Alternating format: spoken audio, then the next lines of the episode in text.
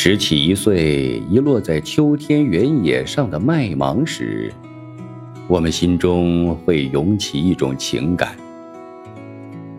当水龙头正酝酿着滴落一颗水珠，一只手紧紧拧住闸门时，我们心中会涌起一种情感；当凝望宝蓝的天空因为浓雾而昏昏沉沉时，我们心中。会涌起一种情感。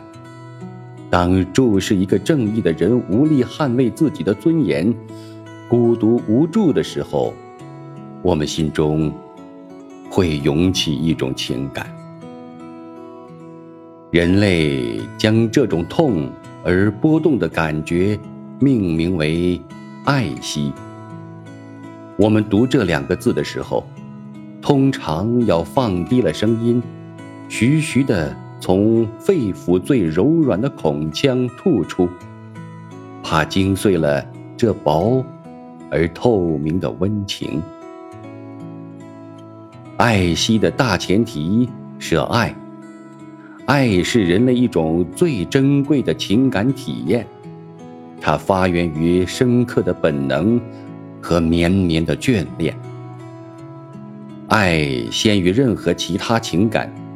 轻轻沁入婴儿小而玲珑的心灵，爱那给予生命的母亲，爱那清冷的空气和滑润的乳汁，爱温暖的太阳和柔和的抚爱，爱飞舞的光影和若隐若现的乐声。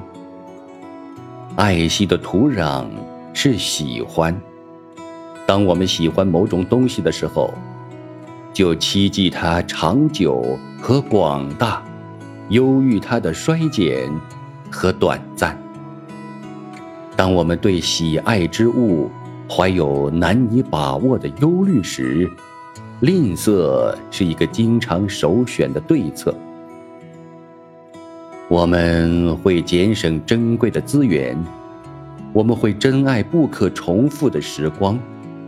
我们会制造机会，以期重享愉悦；我们会细水长流，反复咀嚼快乐。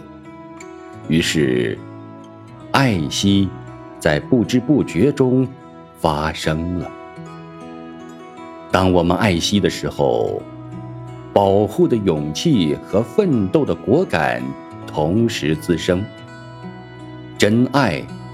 需用生命护卫，真爱就会义无反顾。没有保护的爱惜，是一朵无蕊鲜花，可以艳丽，却断无果实。